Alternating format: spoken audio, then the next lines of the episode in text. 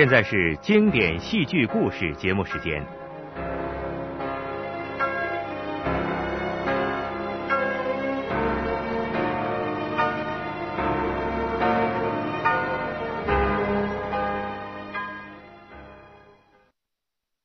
朋友，现在播送戏剧故事《文成公主》，原剧作者是我国当代著名戏剧家和诗人田汉。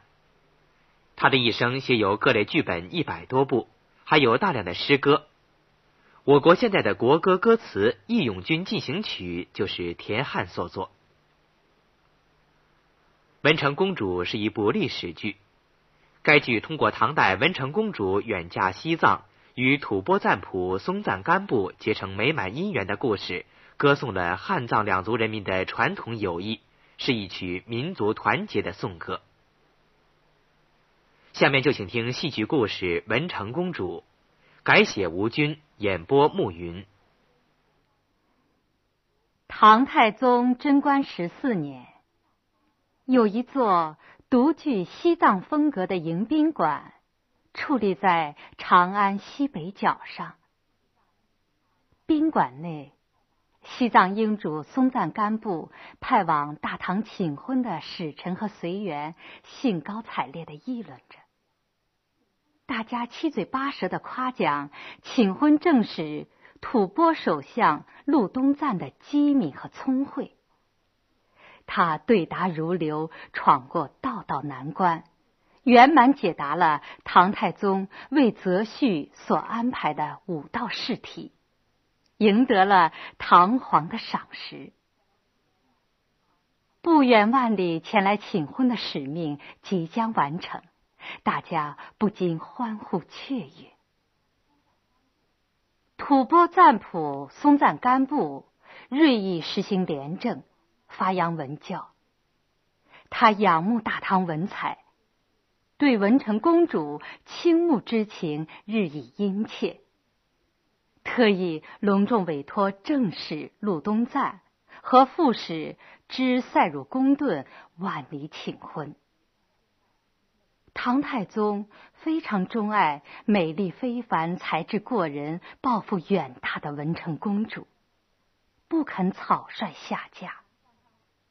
为此，他三番五次出题考试云集长安的求婚使臣。明天将设下最后一道难关。让应试者从一千个装扮一模一样的美女中选认出文成公主来。只有做到这一点，才允许求婚。西藏副使公顿是个反唐主战派，他心怀叵测的散布流言说，唐皇有意刁难，求亲无望。在长安白待一年多，不如立即打道回藏，以免贻误大事。正是禄东赞是亲唐主和派，诚心诚意谋求唐波和好。他信心十足，准备力挫群英，为赞普赢回才貌双全的大唐公主。宾馆送茶的老大娘见他冥思苦想、茶饭不思，心疼的劝慰他不要着急。陆东赞知道老大娘曾经伺候过公主，就恳请老人帮忙。老大娘看他情真意切，就悄悄的告诉他。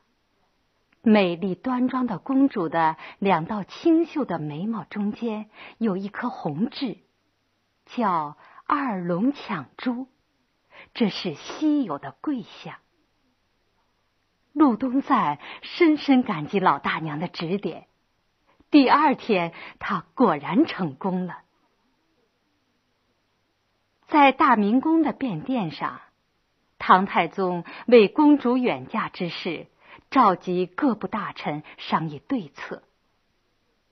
吏部尚书等人认为，西藏崛起西垂，锐意东进，他们求婚是虚，东进是实。若得大唐文化帮助，如虎添翼，更不可治。丞相魏征深明远见，力排众议，认为公主下降吐蕃可以带去中原文化。中原文化与西藏文化结成一体，必将开出灿烂花朵，利乐边民。昭示陛下怀远之意，也可解大唐西顾之忧。如今陆东赞赢得考试，就应遣嫁公主，不容反悔。此奏正合唐皇旨意。他立即召见曾三次出使西藏的使臣，让他们介绍松赞干布的详情。掌上明珠要远嫁他乡，唐太宗也难舍难分。他鼓励公主用自己的抱负才干，帮助丈夫辛苦耕耘，利乐那儿的百姓。巩固唐波亲好，平翻大唐的西垂，这是天大的喜事。文成感激父皇的教诲，唯恐难报父皇的深恩。唐太宗决定将大批两种农具、蚕桑医药、绫罗绸缎、香茶珍品。百工技艺和诗书礼乐做皇女的妆奁，并派礼部尚书江夏郡王李道宗为护送专使，礼部主事唐文熙、内教博士柳夫人为随从顾问，让女儿放心前行。文成高高兴兴的拜别父皇，入宫辞别母后。一切安排停当，唐太宗嘉奖陆东赞，万里请婚不辱君命。公顿副使趁机禀奏，要由使臣留在长安为质，以表唐波亲好，更臻巩固。太宗喜爱陆东赞才智过人，让其留住长安，封为右卫大将军。并赐琅琊公主外甥女段氏为氏。陆东赞因有结发之妻，启奏陛下收回成命。但是皇上主意已决，不能推辞。因公主入藏的重任就落在公顿的身上。文成手捧母后所赐日月宝镜上殿谢恩。这面宝镜是稀世珍品，十分灵异。无论走到天涯海角，打开此镜，就可以见到自己朝夕思慕的亲人。太宗还赐给颇经剑术的文成一口鸳鸯永定宝剑，祝愿公主鸳鸯永定，百年和好。公主远嫁。满朝文武，长安万民欢呼庆贺。唐太宗夫妇携嫔妃到灞桥送别。阳春明媚，柳丝飘拂，鲜花怒放。文成凤冠蟒服登上銮舆，人马随带各种装奁，力士推着佛像。军士执各种仪仗，宫女奏各种乐器，簇拥着公主銮舆，浩浩荡荡向西藏进发。一出边塞，朔风怒吼，尘土蔽天，赛马悲鸣，迎亲队伍艰难的前进。文成公主看到塞外的荒僻艰苦。暗自垂泪，但是，一想到父皇的重托和当年三姑母平阳公主率部起义的英雄气概，不觉勇气倍增。一到河源牧区，他就兴高采烈的骑马打猎去了。文成刚涉猎归来，河源郡王妃红化公主亲临拜见，姐妹俩阔别多年，今日塞外相逢，欣喜万分。文成发现姐姐身边有个相貌美丽又懂汉话的藏族宫女达娃。红化公主当即送给他当小通事。原来达娃因为长得漂亮，曾被头人看上，是逃出来的女奴。文成答应带她回玉树见病重的母亲。达娃感激涕零，下跪谢恩。护亲副使公顿不愿公主在河源多逗留。振振有词的陈述，说是赞普望公主早降拉萨，如寒夜之畔朝阳，不能在路上耽搁太久，诚恐赞普降罪。而且西藏与河源素来不和，最近还兵戎相见。文成胸有成竹的讲明。应化干戈为玉帛，永结善邻，才能使吐蕃昌盛。公顿仍不死心，微下说：“越过此山，就是千里荒草，万重烟障，景物殊异，风俗不同。”文成抬头遥望远山，不禁神色凄然。唐温熙夫妇进帐问安，见公主呆呆的凝望远山，就详细叙说此地的风情。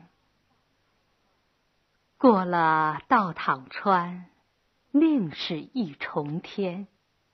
牛羊来作伴，千里少人烟。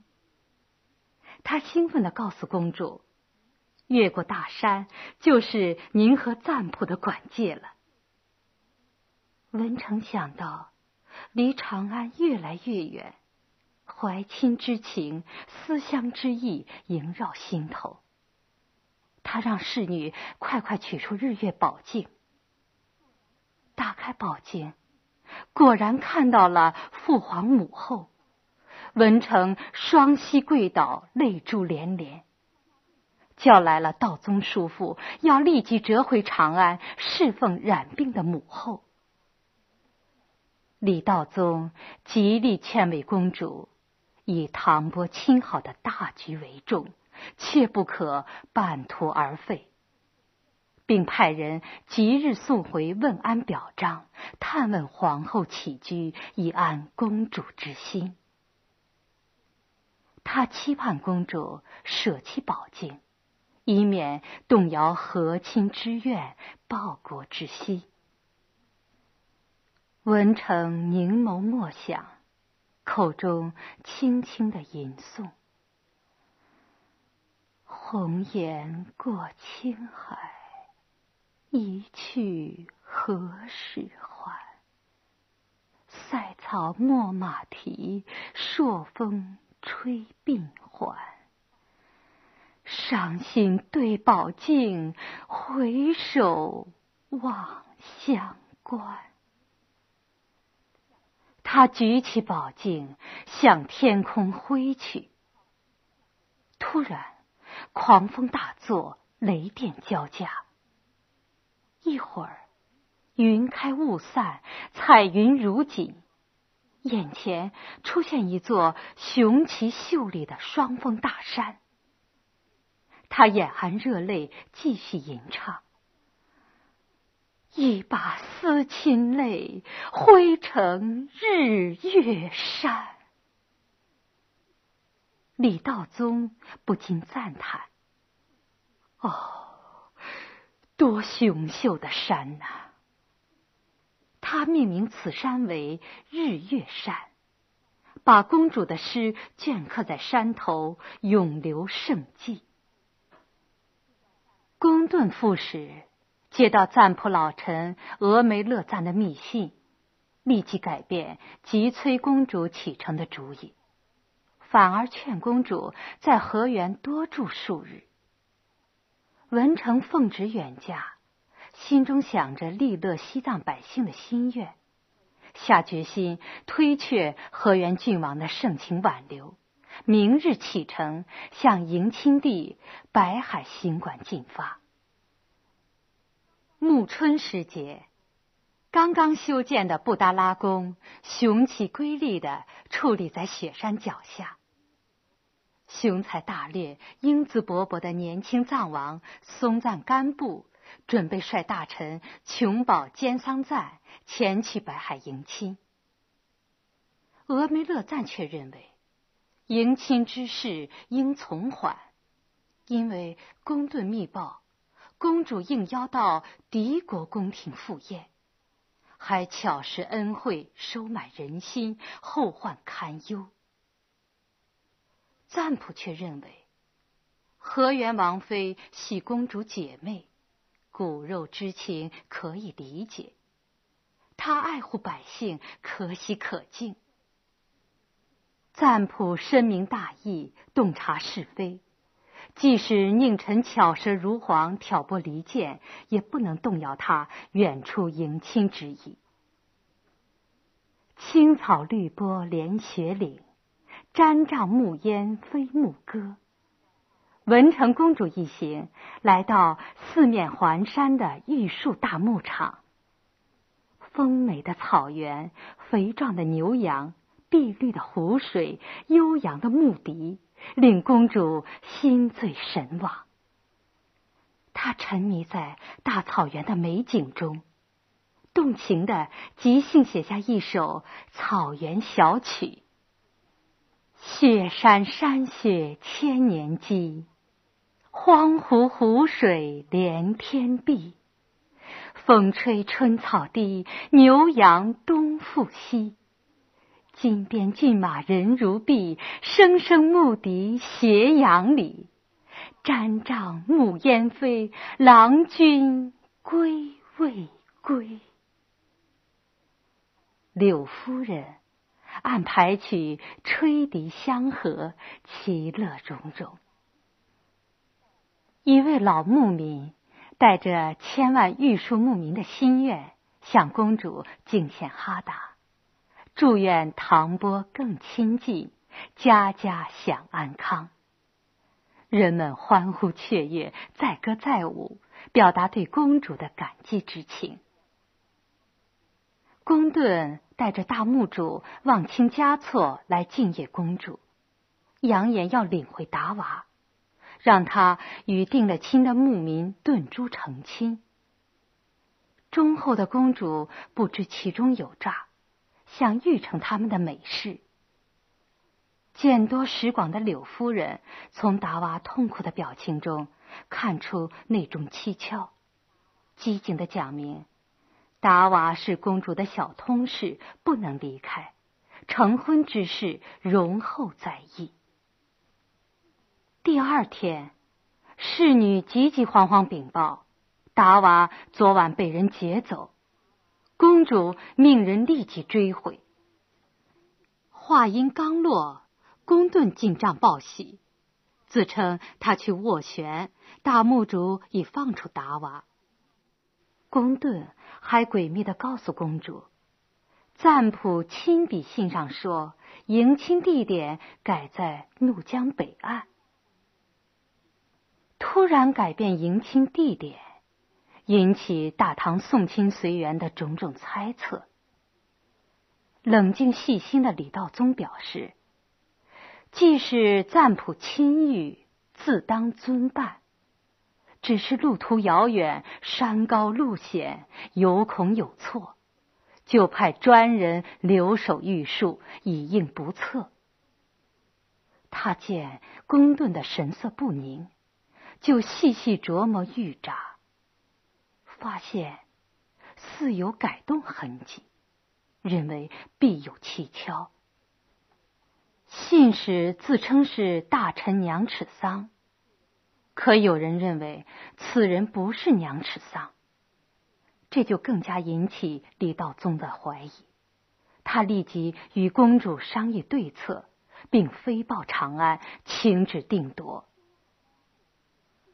松赞干布兴冲冲的赶到玉树迎接公主，但是公主已经离开玉树，到怒江北岸去了。他心绪不宁的来回踱步，思索何以产生变故。加上派遣的信使又行踪不明，更令他寝食不安。突然，飞马来报陆东赞求见。峨眉乐赞恶人先告状，诬陷陆东赞被主求荣，突然归来必定居心叵测，希望赞普不见他。琼宝兼桑赞却认为。陆东赞求婚有功，忠心耿耿，万里归来必有要事，请赞普接见。赞普当即立断，接见从长安赶回的求婚正使。陆东赞禀报，他星夜兼程赶回玉树，是来护送贞观皇上的亲笔玉札的。松赞干布读过唐太宗的玉札，感动不已，让大臣将玉札带回拉萨，供奉在天香阁内。陆东赞询问赞普为何突然改变迎亲地点，松赞干布才知道有人篡改了他的信札，一定要找到信使追问缘由。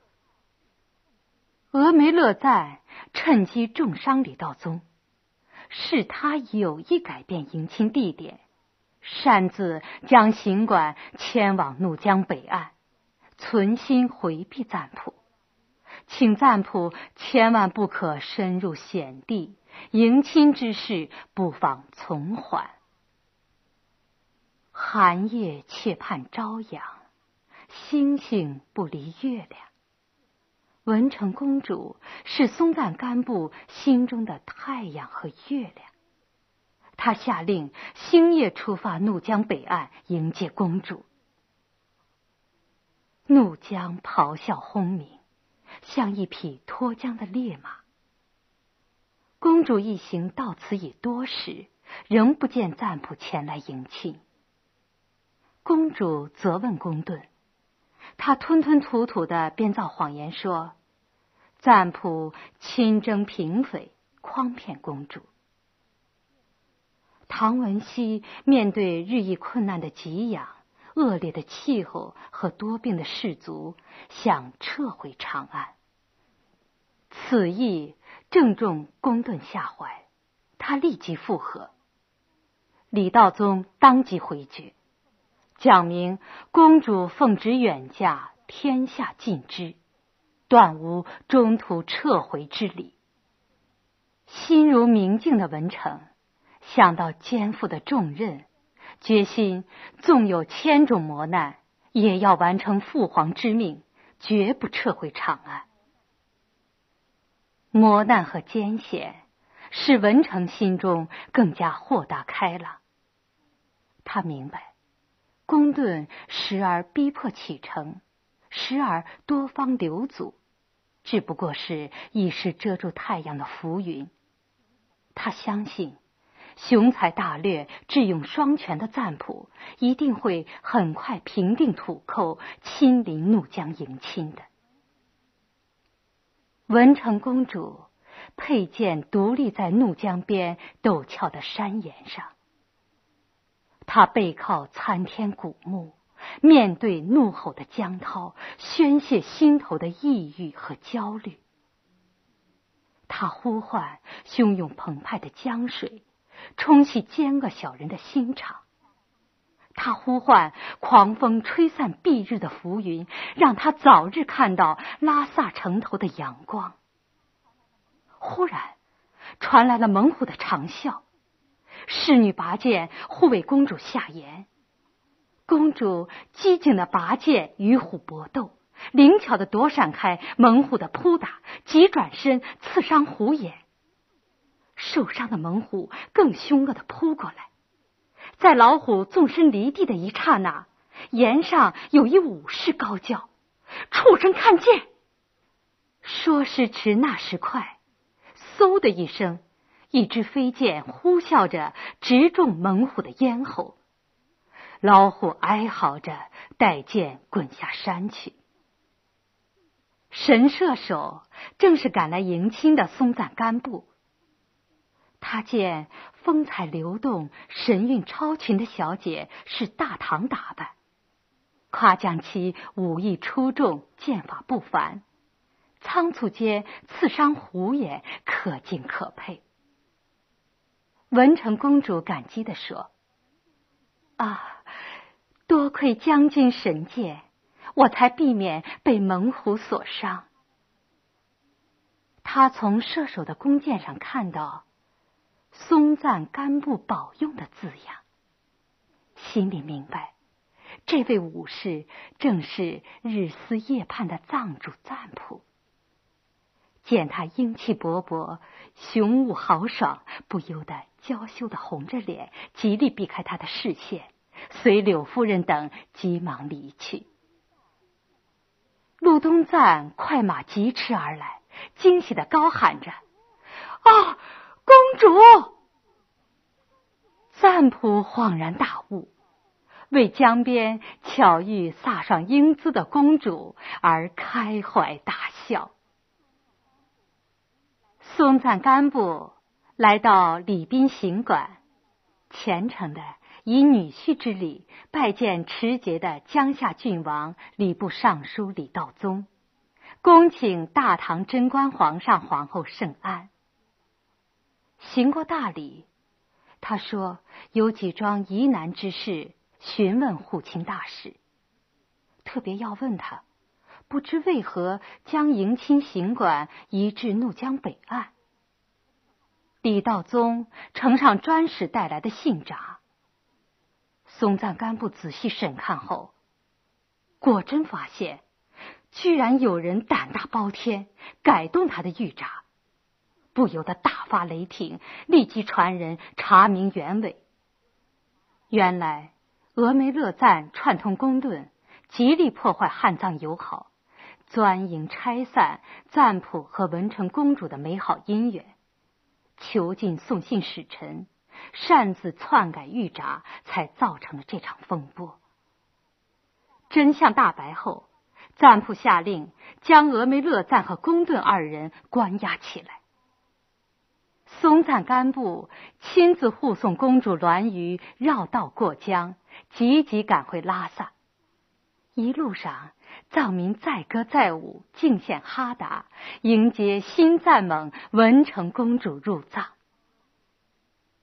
拉萨城里阳光普照，春意融融。雪岭之上，冰川解冻，雪莲绽开。布达拉宫大殿张灯结彩，管鼓齐鸣，烛光摇曳，香烟缭绕。汉藏大臣贵妇分立殿前，庆贺松赞干布和文成公主的大婚盛典。在鼓乐声中，赞普和新赞蒙各抓一把青稞撒向空中，以示永结同心。大臣们向新婚夫妇敬献哈达和美酒，祝福他们吉祥如意、百年偕老。松赞干布高举金杯一饮而尽，文成公主也掩袖饮干。臣民们欢呼雀跃，齐声歌唱：“赞普啊，公主啊！”愿你们连枝比翼，天长地久，守护着祖国西陲，年丰人寿，泱泱盛就大家庭，光辉照彻宇宙。欢呼声中，大家共同祝愿唐波亲好，千秋万代和睦相处。听众朋友，以上为您播送的是我国当代著名戏剧家和诗人田汉的作品《文成公主》。今天的经典戏剧故事节目就请您欣赏到这里，再会。